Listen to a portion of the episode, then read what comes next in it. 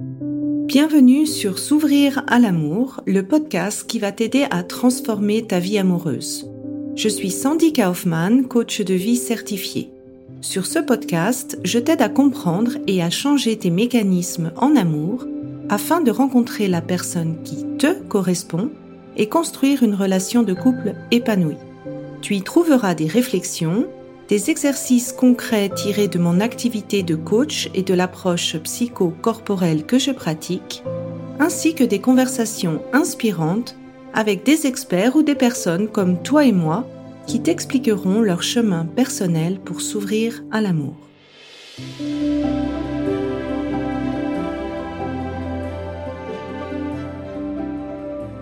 Tu écoutes l'épisode 77 avec Esther Taïfet aimer son corps. Alors euh, aujourd'hui, j'ai comme invité Esther qui est coach, qui est thérapeute systémique IFS, qui est la fondatrice de Se sentir bien, qui est un programme pour accompagner les personnes qui ont envie d'être euh, mieux bah, dans leur tête et dans leur corps, si je peux dire ça comme ça, et qui va tout bientôt sortir un livre. Donc au moment où tu vas écouter le podcast, ça sera à peu près un mois avant euh, la sortie. Ce sera euh, la sortie est prévue pour le septembre et le titre c'est Maigrir à tout prix. J'avais tout essayé sauf de m'aimer. Donc voilà, j'ai pensé que Esther était la bonne personne pour euh, parler de ce frein que ben moi j'ai personnellement en fait euh, vécu pendant de nombreuses années. Je pensais que si je rencontrais pas la bonne personne, c'est parce que j'avais pas le bon physique. Et ben merci euh, Esther d'avoir accepté cette invitation. Ben, merci à toi de m'avoir invité euh, ici et d'avoir tout bien présenté, euh, mon livre, etc. Merci beaucoup, le programme et, euh, et le podcast qui va avec, qui s'appelle aussi Se sentir bien. Je suis vraiment contente d'être là.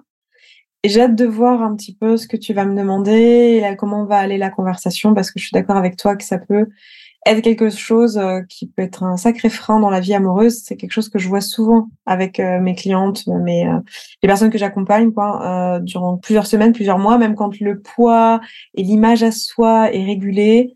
Il y a souvent cette question de bah, du couple, de la sexualité, de la séduction de manière générale. Hâte que les personnes qui t'écoutent entendent ça parce que je pense que ça va leur parler. Oui, je voudrais d'abord commencer par euh, peut-être si tu as envie de partager toi ton expérience personnelle de bah, d'aimer son corps. Moi, je sais que c'était un, gros morceau dans, dans, dans mon étape de développement personnel. Comment ça a été toi pour euh, pour toi personnellement? Alors moi, à titre personnel, dans le couple, ça a été assez peu un frein. Ça l'a quand même un petit peu été au niveau de la sexualité, mais pas tant au niveau du couple, parce que j'ai eu la chance de rencontrer très jeune une personne qui je suis restée une dizaine d'années qui aimait beaucoup les femmes en surpoids et en, en obésité quoi. C'était vraiment pas euh, quelque chose parce que pour moi pour le coup les personnes que j'accompagne c'est essentiellement les personnes qui ont des problématiques d'image autour du surpoids de l'obésité et qui ont des difficultés avec euh, la relation à la nourriture de manière générale la relation au corps donc qui sont susceptibles si on n'est pas attentif à tomber dans des troubles du comportement alimentaire et des compulsions et ce genre de choses. Donc il y a vraiment un travail à faire sur l'image de soi sur euh, le rapport à la nourriture et au corps. Et donc je faisais partie de ces personnes là avant de moi-même accompagner ces personnes c'était surtout sur mon image de moi, assez peu au sein du couple. J'avais pas de doute sur le fait qu'il puisse m'aimer. Mais par contre, c'était assez intéressant, c'est que très jeune, je me suis dit, j'ai de la chance d'être tombée sur quelqu'un comme ça. Je me suis très vite dit, euh, il faut que ça marche avec cette personne parce que c'est pas dit qu'il y ait d'autres personnes comme lui, que je croise une autre personne comme lui. Et donc, c'est lui ou personne, quoi. C'est ma chance il y avait pas mal ce truc-là euh, très jeune. Et je sais que ça a pu euh, être une problématique dans notre couple au final parce que ben ça a pu m'empêcher à des moments d'envisager toutes mes possibilités. De euh, j'ai pu aller au-delà de mes limites sans m'en rendre compte parce que j'avais cette impression que de toute façon j'avais pas le choix, que je devais tout accepter parce que si si ça devait se terminer, ben en fait je serais seule après ça. Donc, je pense que ça a contribué le rapport au corps comme ça et le fait de ne pas me sentir séduisante parce que malheureusement, on est quand même dans une société qui est euh, grossophobe et euh, on associe la beauté, en tout cas en particulier chez les femmes, mais maintenant aussi chez les hommes, mais euh, on associe la beauté à la minceur et la beauté à la valeur d'une personne. Donc en fait, il faut être belle quand on est une femme pour avoir de la valeur et pour être belle, il faut être mince. Et il faut avoir de la valeur pour pouvoir mériter d'être aimé, être en couple, et avoir un travail, avoir une vie épanouie. Enfin, ça, s'étend malheureusement à tous les domaines de la vie. Et du coup, moi, j'avais quand même pas mal ça. De, j'étais pas, euh, c'était pas un frein réellement dans le couple dans lequel j'étais, mais j'ai pu voir que dans la relation, ça a pu me m'empêcher de mettre des limites à des endroits où j'aurais peut-être eu besoin d'en mettre et que c'était pas du tout la faute de mon compagnon de l'époque, hein, qui lui y est pour rien si moi je suis mes complexes, mais euh, mais qui du coup m'a empêché ça. Donc j'ai probablement mis fin à cette relation euh, plus tardivement que ce qui aurait été sain pour nous deux. Et euh, dans la sexualité, ça a pu être quelque chose, mais alors c'est un peu dur à dire pour moi. j'ai l'impression que c'est quelque chose que j'interprète après coup avec les personnes que j'accompagne et qui m'en parlent parce que c'est pas comme ça que je l'ai vécu sur le moment, mais parce que c'était aussi mon premier compagnon réellement. Donc euh, difficile de savoir si la sexualité, euh, j'étais pas très à l'aise parce que c'était euh, parce que j'étais jeune, parce que je découvrais, etc. Ou si c'était euh, lié au corps. J'avais pas trop ce truc que j'entends très souvent de la part de mes coachés, qui est cette peur de faire la sexualité dans autre chose que dans le noir le truc de il faut que toutes les lumières soient éteintes, il faut pas qu'il touche mon ventre, il faut pas qu'il touche mes cuisses, il faut pas qu'il touche ci, qu'il touche ça, ou quel. Hein. Mais c'est souvent dans des couples hétéros euh, que ça se retrouve parce que l'injonction à être mince est encore plus forte dans le couple hétéro. Donc c'est là que je vois encore plus de pression, mais évidemment la pression elle est sur tous les corps, elle est un peu plus sur le corps des femmes et la pression dans la sexualité est encore plus dans la sexualité hétérosexuelle, mais évidemment, euh, évidemment elle est partout, malheureusement. Donc voilà un peu pour mon expérience. Je dirais qu'avec les années, c'est ça s'est euh, un peu euh, estompé, mais encore une fois difficile de dire si c'est juste le fait de, de vieillir et d'être plus à l'aise avec son corps. Je pense que toutes les personnes vivent ça en vieillissant. Au bout d'un moment, je veux dire, quand on a passé plus de temps avec soi-même, on finit par mieux se connaître aussi, tu vois. Donc euh, ça devient euh, un peu moins un, sujet. Aujourd'hui, c'est clair qu'avec le travail que j'ai fait sur moi et et tout ce que j'ai appris depuis, c'est sûr que ma valeur, je la mesure pas au poids sur la balance. Mais euh, ça a été le cas pendant des années. Quoi. Ben c'est euh, merci pour ton partage. C'est aussi quelque chose que je reçois souvent comme euh, retour. C'est en fait, je j'ose pas trop mettre des limites, je me suradapte ou j'ai peur de me séparer parce que je sais pas si je retrouverai quelqu'un qui pourrait m'accepter. Alors moi, c'est rigolo. Je suis plutôt dans une autre catégorie. Pour donner une image, ma mère, c'était grande, blonde, mince, yeux bleus. Donc un peu l'image euh, de l'idéal qu'on pouvait voir dans les magazines. Et moi, je suis plutôt euh, petite, euh, des jambes assez assez musclées. Et puis bon, j'avais aussi un trouble du comportement alimentaire de la boulimie. Et donc en fait, pour moi, c'était comment je suis, je ne peux pas plaire à quelqu'un. C'était vraiment l'exclusion totale. Et quand je me mettais en relation, en fait, il y avait un système assez euh, assez incroyable qui se passait, c'est que tout de suite, je prenais du poids. Donc c'était le cercle vicieux qui s'engendrait, c'est-à-dire que comme je savais que pour moi le poids c'était la condition pour euh, rester en couple, en fait je prenais mais vraiment hein, 5, 5 euh, kilos de, de, protection un peu tout de suite. Bon après avec l'expérience j'ai compris que c'était une manière que le système nerveux peut avoir de se protéger. Et moi, en fait, ça rentrait, ce que je rentrais dans un cercle vicieux qui disait, ben, mince, je suis en train de grossir, donc j'attends qu'il va me quitter, en fait. C'était le, c'était le, l'épée de Damoclès qui était au-dessus d'une relation. Donc, je, j'essayais de surcontrôler mon poids pour éviter de, de me faire séparer. Donc, ça fait un autre exemple. Si jamais, si vous nous entendez, ça peut vous donner d'autres euh, pistes.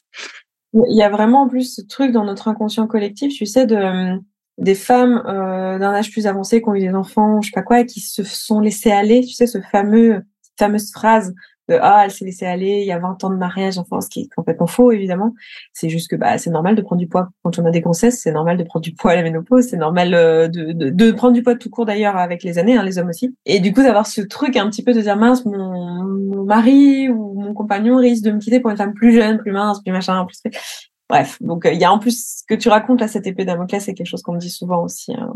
Oui, ça c'est aussi pour les, les, couples un peu plus de longue durée, c'est aussi quelque chose euh, qui, ressort souvent. Alors, tu as un peu évoqué le côté euh, bah, que la valeur d'une personne, elle est très liée justement, et surtout, on va dire un peu plus que proportionnellement pour une femme à son physique, même même au travail. Il y a eu des études qui ont montré en fait, selon ton look, tu as un meilleur salaire ou je sais pas, j'avais lu un truc comme ça, ça m'avait totalement choqué.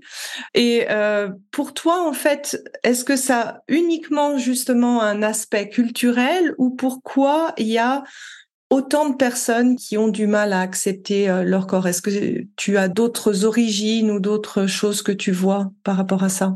Oh, pour moi, c'est culturel, effectivement. C'est une histoire de qu'est-ce qu'on a vu comme modèle, qu'est-ce qui est considéré comme une norme, qu'est-ce qui est considéré comme beau. Donc, c'est très dépendant des modes, c'est très dépendant des époques. Et effectivement, ça conditionne pas mal notre image. Et puis, bah, c'est pas juste la culture de qu'est-ce qui est beau euh, en termes de corps, c'est aussi toute la culture autour du fait que, effectivement, notre valeur passe par la beauté. Et comme tu le disais, c'est plus vrai pour les femmes, de la manière que c'est plus vrai pour les hommes que leur valeur passe par euh, leur compte en banque. C'est le cas aussi des femmes, mais en fait, euh, tu vois, il y a cette espèce d'injonction qui est, liée à notre histoire commune, en fait, hein, qui est juste liée à l'histoire de la société dans laquelle on évolue aujourd'hui et au fait que bah il y avait euh, il y a une époque où effectivement les femmes étaient à la maison, étaient données à un homme, hein, c'est le, père qui les donnait au mari, hein, au futur mari. Donc il y a vraiment c'était c'était une marchandise, donc c'est pas étonnant de se sentir culturellement un peu euh, comme un objet, c'est parce que ça a été le cas à une époque, même si c'est plus le cas aujourd'hui.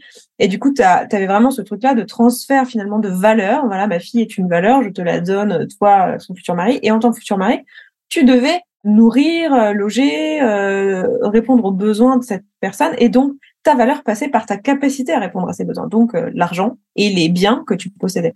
Donc c'est pour ça qu'aujourd'hui, il y a encore une forte injonction sur les hommes, sur la carrière. Très important d'avoir une carrière, d'avoir de l'argent, d'avoir du pouvoir et une place dans la société. Et c'est très important pour les femmes d'avoir de la beauté, de la jeunesse et d'être désirable euh, parce que c'était des gages de valeur à une époque en fait. Et donc culturellement, ça nous reste. Alors maintenant, ça s'inverse un petit peu. Il y a aussi les femmes qui euh, voient aussi leur valeur à travers leur réussite professionnelle, et il y a les hommes qui voient leur valeur à travers leur plastique. Donc euh, ça se ça se confond un petit peu mais ça parce que justement les stéréotypes de genre sont en train d'être déconstruits culturellement etc et il y a beaucoup de travail qui est fait là-dessus mais du coup, il y a quand même encore cette trace-là euh, qui reste. Donc, pour moi, c'est essentiellement culturel. Je pense pas qu'il y ait euh, des, des, raisons autres que notre histoire qui fassent que on se trouve belle, pas belle. Euh, je, je crois pas tellement au goût individuel. J'ai quand même l'impression que quand on a pas mal de grossophobie internalisée, où on se dit mais c'est marrant, je le dirais pas pour quelqu'un d'autre, mais pour moi, quand je me vois avec un bout de gras, je trouve ça moche, je trouve ça laid, je trouve ça hideux, je trouve ça dégueulasse. Enfin, c'est des mots que je, que je peux entendre, tu vois, euh, au sein de mes, mes coachings. Pour moi, ça c'est de la grossophobie qui a été internalisée, c'est-à-dire qu'en fait, ça, ça vient pas de cette personne, c'est pas c'est pas elle qui, qui, qui a eu l'idée en fait. Quand tu vois que c'est quelque chose qui est quand même euh, renvoyé en permanence dans les médias, dans euh, le, le, fait que être gros, c'est euh, c'est marrant, c'est risible, c'est c'est être un bout en train, c'est manquer de volonté, c'est être un peu pâteau, un peu voilà un peu bête aussi. Enfin, tout ça, euh, forcément, on n'a pas envie de devenir ça, donc on, se prévient au maximum de ça en, contrôlant son poids, en se disant mince, il faut que je garde de la valeur. Et je pense pas que ce soit vraiment qu'on trouve ça moche nous à titre personnel. Si on n'avait pas eu tout ce cadre-là, je ne sais pas en fait euh, si euh, les goûts seraient pas tous dans la nature justement. On dit tous les goûts dans la nature, mais c'est il y a quand même une petite distribution gaussienne pour ceux à qui ça parlera, c'est-à-dire qu'il y a quand même une normalité où on va dire qu'une majorité de gens seront d'accord pour dire que euh, les standards de beauté sont ce qui est le plus beau. Et, et c'est pas parce que réellement c'est le cas, c'est parce que culturellement, bah, on a été biberonnés aux mêmes choses, en fait. Est-ce qu'il y aurait d'autres raisons qui fait que la personne, ben, n'aime plus son corps? Est-ce qu'il y a de l'histoire euh, de ce qu'on a pu lui dire quand il ou elle était petit ou ou les moqueries ou est-ce qu'il y a, un peu une partie de l'histoire personnelle aussi? Pour moi, tout ça, tout ce que tu viens de donner comme exemple, qui sont des exemples d'histoire personnelle, c'est la culture. Hein. Les moqueries d'un enfant parce qu'il est en obésité, c'est la culture grossophobe qui fait que c'est pas qu'il y a eu un enfant qui était méchant à l'école, c'est vraiment les enfants, de manière générale, ont appris que être gros, c'est pas bien. Du coup, ils vont se moquer. Derrière, qu'ils ont appris que euh, euh, d'une couleur de peau différente de la majorité des gens dans la pièce, c'est pas bien, donc ils vont se moquer de ça ou euh, d'avoir euh, je sais pas un accent d'avoir enfin toutes les choses qui vont marquer une différence en fait qui et qui sont culturellement euh, source d'oppression donc euh, bah la grossophobie le racisme le sexisme enfin tout, tout, tous ces jolis mots en isme, tu vas les retrouver. Donc oui, l'histoire personnelle au sens effectivement des parents qui disent je pense à des histoires du type, tu vois, un, enfant qui serait euh, sur un IMC qui est un tout petit peu limite quand il est dans sa croissance, d'avoir un médecin qui dit ah cette petite faut la surveiller, euh, et puis qui se retrouve au régime à la maison, ça fait partie de son histoire personnelle, mais c'est surtout de la grossophobie euh, générale, des médecins qui sont pas forcément bien informés, qui ont pas forcément les bons mots au bon moment. C'est-à-dire qu'un enfant qui a une courbe de poids qui fluctue, c'est pas, en fait, en réalité, c'est pas un problème. Et Jérém, t'as tout à perdre à avoir cet enfant qui euh, du coup se retrouve à, faire des compulsions alimentaires dès l'enfance parce qu'il va il va grossir. On sait qu'aujourd'hui, si tu prends beaucoup de poids à un moment de ta croissance, en fait, tes chances de d'être mince à l'âge adulte sont amoindries parce qu'en réalité, tu développes tes cellules graisseuses à cette période-là. Tu développes aussi ton équilibre hormonal de faim, satiété, toutes tes hormones qui sont impliquées là-dedans à cette période-là pendant ta croissance en fait de, ton enfant jusqu'à tes 17 ans environ. Donc si tu prends beaucoup de poids à cette période-là, que tu fais des dérèglements à cette période-là, tu fais des régimes, tu fais des choses qui touchent à ta faim et ta satiété, que tu suis pas tes sensations, que tu prends de la graisse à cette période-là, bah, ça va être beaucoup plus dur, c'est pas impossible, mais ça va être beaucoup plus dur de réguler ça à l'âge adulte. Donc euh, pour moi, tout ça, c'est la culture globale euh, qu'on a en commun, qui est euh, être être mince, c'est mieux en fait. Hein, ce fameux être mince, c'est mieux. D'où euh, le titre de mon livre d'ailleurs, maigrir à tout prix, avec le point d'interrogation qui est très important, tu vois. Maigrir à tout prix. J'avais tout essayé, tu vois. J'avais tout essayé, sauf de m'aimer. C'est vraiment ce truc de, en fait, on est dans une société où il faut être mince absolument. Et donc, quitte à mettre en danger la santé des enfants très jeunes. Et, et c'est, pas malveillant de la part des médecins. Moi, je pense pas que les médecins euh, soient malveillants et pensent à mal quand ils disent ça, mais en fait, il y a une méconnaissance de cette maladie euh, qui est euh, l'obésité, le surpoids de manière générale. Et du coup, bah oui, ça amène à des moqueries à l'école, ça amène à des petites phrases à droite à gauche, des parents inquiets qui disent non, reprends pas ça, reprends pas un dessert, ton frère seulement, mais pas toi. Et ça crée, bah oui, tout un tas de, de complications qui peuvent amener à des troubles du comportement alimentaire, de l'obésité, tout ce qu'on connaît aujourd'hui. Bon, l'exemple que tu as choisi, euh, c'est comme par hasard le mien. je me suis retrouvée au régime euh, super tôt et en fait, euh, j'avais vraiment, en fait, moi, je pense, j'ai lié ça. En fait, si j'ai pas un certain poids, j'ai pas l'amour de mes parents, quoi. Et c'est vrai que du coup, ça, ça m'a pris un certain temps pour me défaire de ça.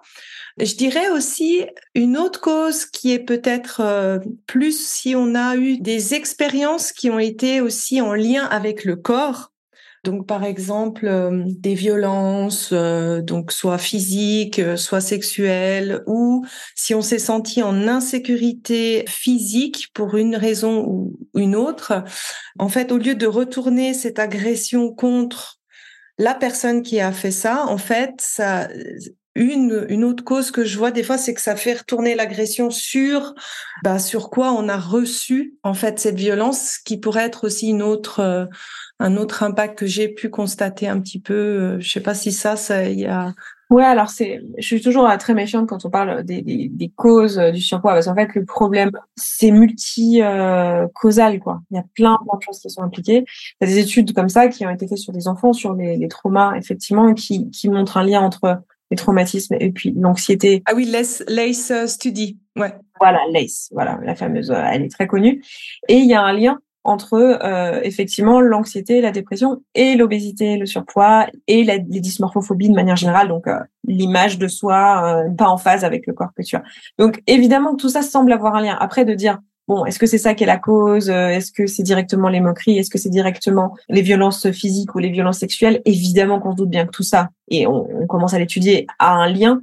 Mais en fait, c'est très difficile quand on a une personne qui a de la dysmorphophobie, qui a un trouble du comportement alimentaire et ou un surpoids, de pouvoir dire bah voilà c'est ça qui l'a causé parce que généralement c'est multicausal en fait. Et effectivement il y a un, il y a un lien qui est connu aussi avec certaines euh, pathologies aussi. Hein, il y a des liens qui commencent à être faits avec plusieurs troubles. Donc euh, pareil dur à dire. On est encore sur on marche sur des œufs parce que il n'y a pas encore de consensus en fait réellement euh, scientifique sur ces sujets-là. On sait juste que c'est multicausal et qu'il y a de bonnes chances que ce qui permet d'apaiser en tout cas la relation à la nourriture, la relation au corps, c'est à la fois qui culturellement il y a des choses qui profondément changent dans la façon dont on, voit euh, ces problématiques-là, parce qu'on l'a vu sur euh, sur d'autres types d'addictions, d'autres problématiques. On l'a vu avec la cigarette, on l'a vu avec l'alcool. Enfin, si on fait des changements euh, d'un point de vue juste culturel et politique, il y a des vrais changements sur la santé des personnes, la santé physique et la santé mentale des personnes. Donc, il y a un vrai travail à être fait de ce point de vue-là. Puis il y a aussi un travail individuel à faire sur les individus, sur euh, leur histoire personnelle, ce qu'ils doivent traiter en thérapie, ce qu'ils peuvent traiter avec du coaching, parce qu'il y a des choses, c'est plutôt de l'ordre du coaching, euh, parce que c'est de la réussir à le mettre en pratique dans son quotidien, à mettre les actions, à prendre des habitudes. Ça, ça relève plutôt du coaching. Mais avant ça, souvent, il y a d'abord un travail de thérapie à faire que nous on fait très bien en thérapie systémique, mais qui est pour les questions de relation à la nourriture, mais qui peut se faire dans plein d'autres types de thérapies où la question ça va être d'aller traiter justement les traumas qui sont euh, potentiellement à l'origine des troubles aujourd'hui euh, et des difficultés qu'on a aujourd'hui avec notre image, avec notre corps ou avec la nourriture. Et le problème, c'est que bah, comme tout est intercorrélé, bah, c'est souvent un peu difficile de dire euh, bah, c'est plutôt ça qui a causé, ou ça c'est plutôt la conséquence, ou c'est plutôt la cause, parce qu'en fait, c'est un peu un chat qui se mord, qui se mord la queue. C'est-à-dire, en fait, tu as, de l'obésité parce que tu es anxieux mais, mais, et dépressif, mais tu deviens anxieux et dépressif quand tu commences à être obèse aussi et que tu es rejeté par la société. Donc, en fait, c'est très difficile en fait de dire, bon, bah voilà, la cause, c'est ça. Et, c'est ce qui rend d'ailleurs cette maladie difficile à traiter.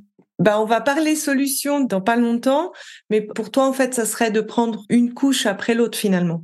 Bah, c'est un petit peu euh, comme, euh, comme toute problématique euh, qu'on aborderait, qui est complexe c'est de, de, commencer par ce qu'on voit en fait, de commencer par ce qui est visible, puis d'aller euh, creuser progressivement.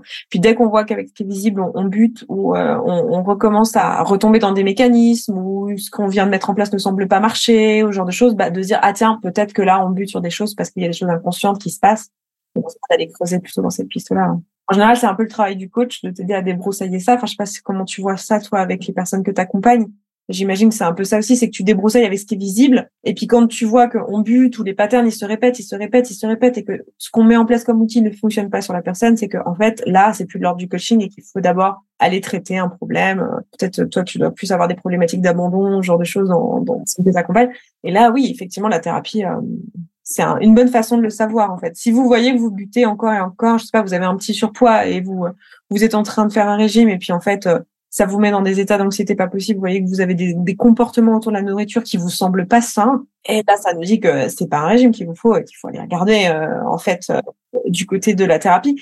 Ou si à l'inverse, vous savez qu'un régime vous ferait du bien, que vous mangez n'importe comment, vous commandez des Uber Eats et que vous n'allez pas au sport alors que vous adoreriez et que vous savez que ça vous ferait du bien, euh, là peut-être d'abord prendre un coach pour vous aider à mettre ça en place déjà, voir comment ça se passe en le mettant en place et après voir s'il y a d'autres trucs, s'il y a de l'autosabotage à d'autres endroits parce qu'en fait L'autosabotage, c'est jamais l'autosabotage, en fait. C'est qu'il y a toujours un truc derrière qui, qu'on voit pas et qu'on n'était pas prêt à voir et, qu'il faut aller traiter. Oui, bah, dans l'approche amoureuse, je fais vraiment comme ça. On va dire que pour moi, presque le 80% des, des, situations que tu rencontres en amour, c'est un peu une répétition de ton modèle d'attachement. Donc moi, je travaille ça avec le système nerveux autonome. La théorie, pour ça que je te parlais de l'AIStudy, c'est plus mon, mon domaine. ah oui. Euh, et puis après, euh, le coaching, c'est en effet des fois, euh, des fois c'est pas qu'une question du passé, c'est une question de bah ouais comment je peux changer des des automatismes qui sont là sans forcément qu'il y ait un, poids. Et c'est vrai que si je regarde le poids, alors pour revenir au sujet du poids, je vois maintenant, bah, j'ai pas les problèmes du trouble euh, comportement alimentaire, mais je découvre encore des facettes de moi ou des mécanismes que j'ai encore en place vis-à-vis de ma relation à la nourriture, vis-à-vis de mon corps. Alors moi, je suis en, tu as parlé de la ménopause, alors moi, je suis en pré-ménopause, donc d'un seul coup, j'ai pris du poids. Mais du coup, ça m'a confronté à justement bah, le corps qui prend des années, et accepter en fait parce que je me suis dit mais j'ai envie d'accepter de, de prendre les années que je prends parce que c'était des bonnes années de vie tu vois. Et puis si ça se montre euh, aussi en termes de kilos bah, j'ai aussi envie d'être bien vis-à-vis de soi. Puis ça c'est une autre étape en fait euh, de ma relation euh, avec le corps en fait. Donc c'est vrai que ça ça va assez par couche. Oui, puis c'est, aussi très visible dans nos relations avec les autres, en fait, de comment on évolue, nous, l'image, le regard qu'on porte sur nous et, et comment ça intervient dans les interactions avec les autres. C'est-à-dire que si nous, on se voit comme, euh, je vais, je vais caricaturer, mais euh, comme euh, être en train de devenir vieille et moche, tu vois. Moi, c'est moche. Je sais pas trop quels sont les mots que vous employeriez, vous qui écoutez ce podcast, mais si on se voit comme ça, effectivement, on va pas associer ce changement finalement à ce que tu disais, tu vois, des bonnes années que j'ai vécues, etc. Et en fait, c'est notre image de nous qui va changer, parce qu'en fait, la réalité, la réalité, c'est juste une différence de poids sur une balance, en fait. C'est ça les faits, tu vois. Et la question, c'est comment nous on les interprète. Et tu peux décider de dire je suis euh, vieille moche, ou tu peux décider de dire bah je suis quelqu'un avec de l'expérience et ça c'est les ah ça la cicatrice que j'ai sur le ventre ça c'est ma fille ça c'est la naissance de ma fille c'est c'est ma césarienne c'est c'est beau je l'associe avec un beau souvenir. Ou mes seins qui tombent comme ça ça c'est depuis que j'ai allaité mon petit dernier. Ça c'est c'est ça que j'associe à ça. Ou alors tu peux très bien l'interpréter comme mes enfants m'ont détruit mon corps regarde j'ai les seins qui tombent j'ai une cicatrice dégueulasse sur le ventre. Et tu vois, c'est vraiment une histoire d'état d'esprit. Sans ça que travailler sur l'image qu'on a de nous-mêmes et sur les marques que laisse le temps, la vie, euh, de manière générale, euh, c'est euh, c'est hyper important que ça va changer complètement l'interaction qu'on a avec les autres et la manière dont on se présente. Tu te présentes pas du tout de la même manière si tu es une femme pleine de vie, avec de l'expérience et qui a vécu des choses, et que c'est comme ça que tu te vois et que tu es heureux ou heureuse que ça se voit sur ton corps, tu vois. C'est pas du tout la même chose la manière dont tu vas te présenter au monde que si tu décides que en fait t'es un bout de viande périmée en gros et que t'es que t'es t'es plus t'as plus de raison d'être là ou que t'es ou que tu t'as une vision dévalorisante en fait de toi-même et c'est pas si évident de travailler sur cette image-là de soi parce que la société a déjà décidé pour nous en fait comment on devrait être. Du coup, ça va vraiment influencer en fait la façon dont tu vas te présenter au monde, l'image que toi tu as de toi-même. Et c'est pas si évident d'avoir une image de soi qui soit euh, positive parce que tout est mis dans la façon dont on est éduqué, dans la façon dont on fonctionne, pour que tu penses que ben euh, vieillir, avoir des marques sur le corps, que ce soit n'importe quoi, hein, des marques de vieillesse, des marques de cicatrices, des marques euh, des vergetures, de la, des grossesses, des n'importe quoi en fait, qui n'est pas euh, genre le corps que tu avais à la naissance en fait, et la peau de bébé que tu avais à la naissance, eh ben euh, tu es censé culturellement avoir une image négative de ça. Et donc c'est vraiment un, un travail intentionnel à faire en réalité. C'est pas si naturel. C'est pour ça que bah, du coup on se retrouve à le faire euh, ensemble. Ça transitionne parfaitement avec la prochaine question que j'avais envie de te poser. On a on a déjà vu deux impacts bah, dans ton expérience personnelle avec le peut-être la tendance à accepter plus de choses à cause du corps. Dans mon cas, moi, avec le côté de ben de penser que, l'amour est pas accessible ou certaines personnes sont peut-être pas accessibles à cause du corps qu'on a. Et là, le dernier que tu que avais mentionné, que je trouvais euh, très intéressant, c'est en fait l'image qu'on a de soi dans la relation. En fait, si on se voit comme ça, en fait, ça fait que l'autre nous voit aussi de cette même manière parce que c'est ce qu'on dégage finalement. Est-ce que tu vois d'autres impacts au niveau euh, du couple dans le fait d'avoir ce côté, ben, cette difficulté à aimer son corps Est-ce qu'il y a d'autres choses qui te viennent comme ça en... Certainement plein d'autres, mais en fait, ce que je vois dans le point commun de, des trois points qu'on a relevés, c'est qu'en fait, dans tous les cas, c'est une baisse d'estime de soi, en fait. Pour moi, les impacts du couple qu'il y aura, c'est tout, toutes les choses qui pourraient découler l'estime de soi. Donc, euh, effectivement, on l'a dit, la question des limites, mais en fait, l'estime de soi pourrait être, ne rien avoir avec le corps, hein, pourrait avoir euh, le, la baisse d'estime pourrait devenir d'autres choses, que les effets seraient les mêmes. Il y a plein de raisons. Nous, là, on parle du corps aujourd'hui, mais en fait, toutes les raisons qui pourraient faire baisser ton estime de toi pourraient amener aux mêmes conséquences, que tu mets pas bien tes limites, que tu te présentes pas comme tu mériterais de te présenter, du coup tu donnes pas un exemple de comment on devrait te traiter euh, au monde euh, qui est à l'extérieur. Enfin, toutes ces choses-là, c'est une question d'estime. Donc, j'imagine qu'il y en a plein et euh, peut-être demander aux personnes qui nous écoutent, tiens, quelles sont vous les conséquences que vous voyez de votre manque d'estime de vous dans la relation ou dans les relations aux autres? Parce que là, comme ça, nous, de nos expériences, on en a sorti deux, trois, mais je suis sûre qu'il y en a, qu'il y en a plein, en fait, des conséquences. Euh, la dépression en fait partie, d'ailleurs, ça a été étudié hein, que le baisse d'estime de soi pouvait amener euh, à la dépression, mais il y en a, il y en a certainement plein, en fait. Oui, c'est vrai qu'on peut recouvrir un peu toutes ces origines euh, là-dessus. Donc du coup, maintenant qu'on a parlé du problème, toi, tu vois comment en fait? Alors c'est par couche, c'est mais est-ce qu'il y a ça serait quoi le processus pour aller vers l'amour de son corps pour toi? Alors sans, sans dévoiler le tout du livre, mais si tu as des étapes ou... De toute façon, là, ça risque pas de dévoiler le tout du livre parce que le, le livre va plus loin que aimer le corps tel qu'il est il y a aussi vraiment un, un travail profond sur l'amour de soi euh, en profondeur et le et le fait de prendre soin du corps tel qu'il est mais euh, parfois ça veut aussi dire être ok avec le fait euh, qu'il pourra changer. La chose que j'aime bien dire c'est que pour moi l'amour aimer que ce soit soi ou quelqu'un d'autre c'est être d'accord de volontairement contribuer aux besoins de l'autre ou de soi si on parle de soi. Pour moi la, la, la solution si tu veux si je le raccourcis vraiment c'est si tu veux t'aimer, c'est est-ce que tu es OK avec l'idée de nourrir tes besoins? Parce que c'est ça dont on parle. Donc, commencer à te demander, OK, c'est quoi mes émotions? Parce que les émotions font cœur de tes besoins. Hein. Tu te sens bien c'est parce que tes besoins sont comblés. Tu te sens pas bien, c'est parce que tes besoins ne sont pas comblés. Donc, une émotion désagréable, ça, ça te donne un indice. Euh, je suis en colère, je suis frustrée, euh, je suis triste, euh, je m'ennuie. Tout ça, c'est des indices qu'il y a des besoins qui ne sont pas nourris chez toi. À l'inverse, j'ai de la joie, de la gratitude, de l'amour, de l'enthousiasme. Tout ça, c'est des indices qui te disent que tu as des besoins qui sont nourris. Donc, moi, la première chose que je dirais, c'est déjà de commencer à être attentif ou attentive à ces émotions, parce que ça va être des indices de besoins qui sont nourris, de besoins qui ne le sont pas. Et d'aller te demander, tiens, les besoins qui ne sont pas nourris, quels sont-ils exactement? Donc, euh, m'intéresser, tiens, là, je suis en colère, c'est quoi qui m'a rendu en colère? Ah, bah là, on m'a mal parlé. Ok, c'était mon besoin de respect. Ça m'a mis en colère, j'ai besoin d'être respecté dans mon intégrité euh, morale et physique. Ok, très bien. Donc là, j'ai un besoin qui n'est pas nourri. Comment je peux nourrir ce besoin à l'avenir? Spoiler alert, il y a très probablement des limites à mettre. bon, l'un des gros euh, sujets, hein, parce que moi, elles arrivent, elles sont pleines de difficultés à mettre. Je dis elles, hein, parce que y a essentiellement des, des femmes. J'ai eu deux hommes. Mais je sais pas que je veux pas des hommes, mais c'est que dans les faits, j'ai eu que deux hommes en cinq ans, six ans de, de coaching. Aujourd'hui, a plus de 300, 400 personnes que j'ai accompagnées. J'ai eu que deux hommes. Mais ça s'adresse aussi aux hommes. Mais c'est souvent ce truc de réussir à mettre, euh, à mettre sa limite et à, à, déjà en avoir conscience, avoir conscience. Mais attends, Esther, euh, moi, je sais pas quels sont mes besoins. ok, on va commencer par là déjà. Ah, je sais pas ce que je ressens. Bon, bah, on va commencer par là déjà. Comment tu te sens et quels sont tes besoins? Et aimer son corps, ça va être la même chose. Quand euh, je me dis à mon corps, tiens, là, euh, je ressens ça contre lui ou telle chose, bah, c'est pareil. Allez, regardez, ok, pourquoi tu, tu ressens ça en fait? Pourquoi tu te dis, là, ça c'est moche, ça j'en ai honte, tu vois? Pourquoi tu as de la honte? Ok, tu as de la honte, on peut aller creuser euh, euh, parce que euh, tu as de la culpabilité derrière. Ok, tu penses que c'est toi qui as trop mangé de glace. Je caricature encore une fois. Ok, pourquoi tu penses ça? Tu penses que tu n'as pas assez de valeur? Ok, on va aller, tu vois, on va, on va tirer sur le fil pour aller trouver quel est le besoin derrière. Et en fait, pourquoi est-ce que tu n'arrives pas à faire autrement? Bah, Parce qu'en fait, j'ai besoin de joie dans ma vie, de spontanéité. J'ai besoin de pouvoir manger des glaces euh, quand il y a une occasion qui se présente parce que c'est trop bien et je veux profiter avec mon fils.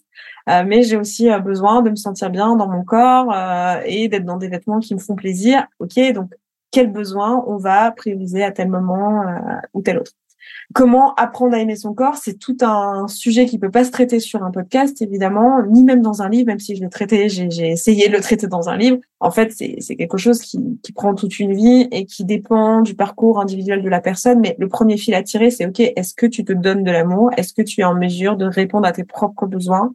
Est-ce que tu donnes de la valeur à la légitimité, en fait, de ces besoins? Euh, Est-ce que tu les trouves légitimes et est-ce que tu sais les reconnaître? Et c'est par là que je commencerai moi.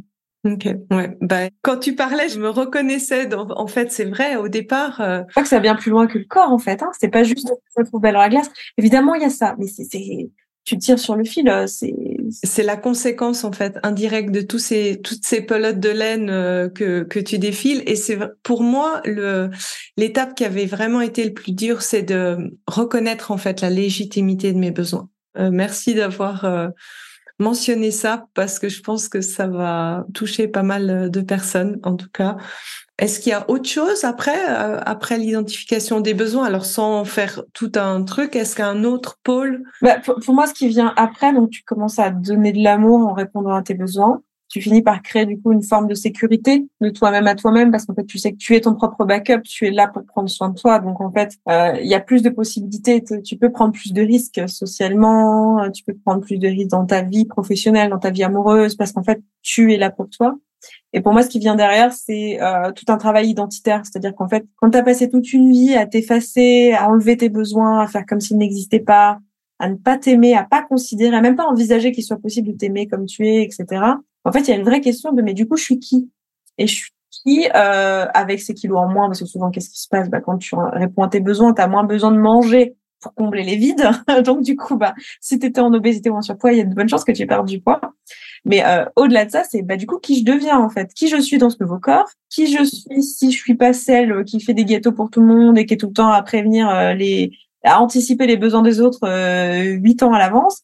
Euh, qui, j'ai envie d'être. Donc il y a, y a, un vrai travail identitaire et ça rejoint ce qu'on disait tout à l'heure, tu sais, dans l'estime. De, en fait, tu dois te poser la question comment on, me traite à partir de maintenant en fait? Qui je suis et quelle est ma personnalité? Qu'est-ce que j'aime? Qu'est-ce que j'aime pas? Quels sont les trucs qui sont euh, ok pour moi? Quels sont les trucs euh, Quelles sont les petites choses qui font que je suis une personne différente de d'autres personnes ou qu'on peut me reconnaître parmi mille? Et en fait, bah ça c'est souvent un vrai travail de fond où les femmes qui arrivent à moi, elles ont souvent ce truc de, mais en fait, je ne sais pas, j'ai passé tellement toute ma vie à essayer d'être parfaite et à, remplir un, stéréotype de ce que je devrais être qu'en fait, je suis presque devenue une caricature de moi-même, en fait. Je sais, je sais même plus, moi, qui, qui je suis. Et j'ai peur que si je vais gratter, bah, y a rien, en fait. rien d'intéressant. Et du coup, là, il y a, y a, tout un travail à faire qui est, qui est hyper chouette. Donc pour moi, c'est ça l'étape d'après. Je sais pas si ça répond à ta question, mais.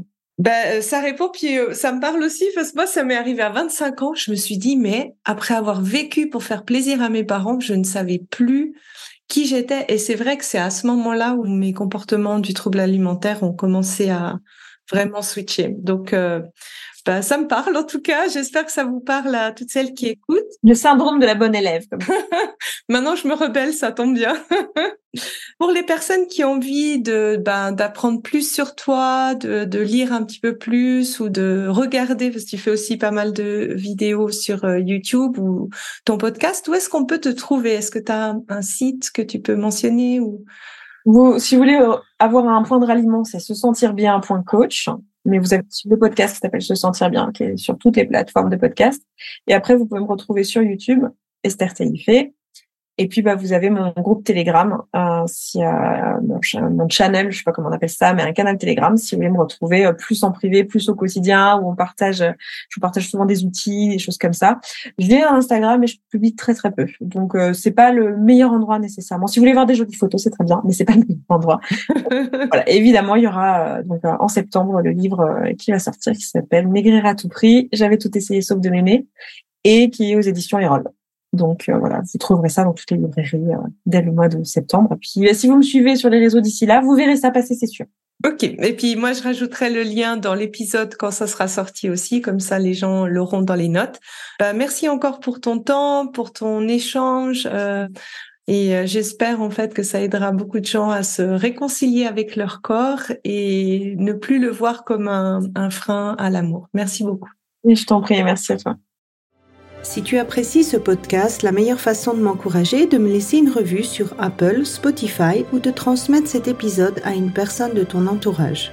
Et si tu es prête à t'ouvrir à l'amour et à transformer ta vie amoureuse, je t'invite à rejoindre mon programme de coaching S'ouvrir à l'amour ou de consulter mes programmes d'auto-coaching en ligne. Tous les détails se trouvent sur mon site sandykahoffman.ch. Et n'oublie pas, il n'y a que tes peurs qui te séparent de l'amour.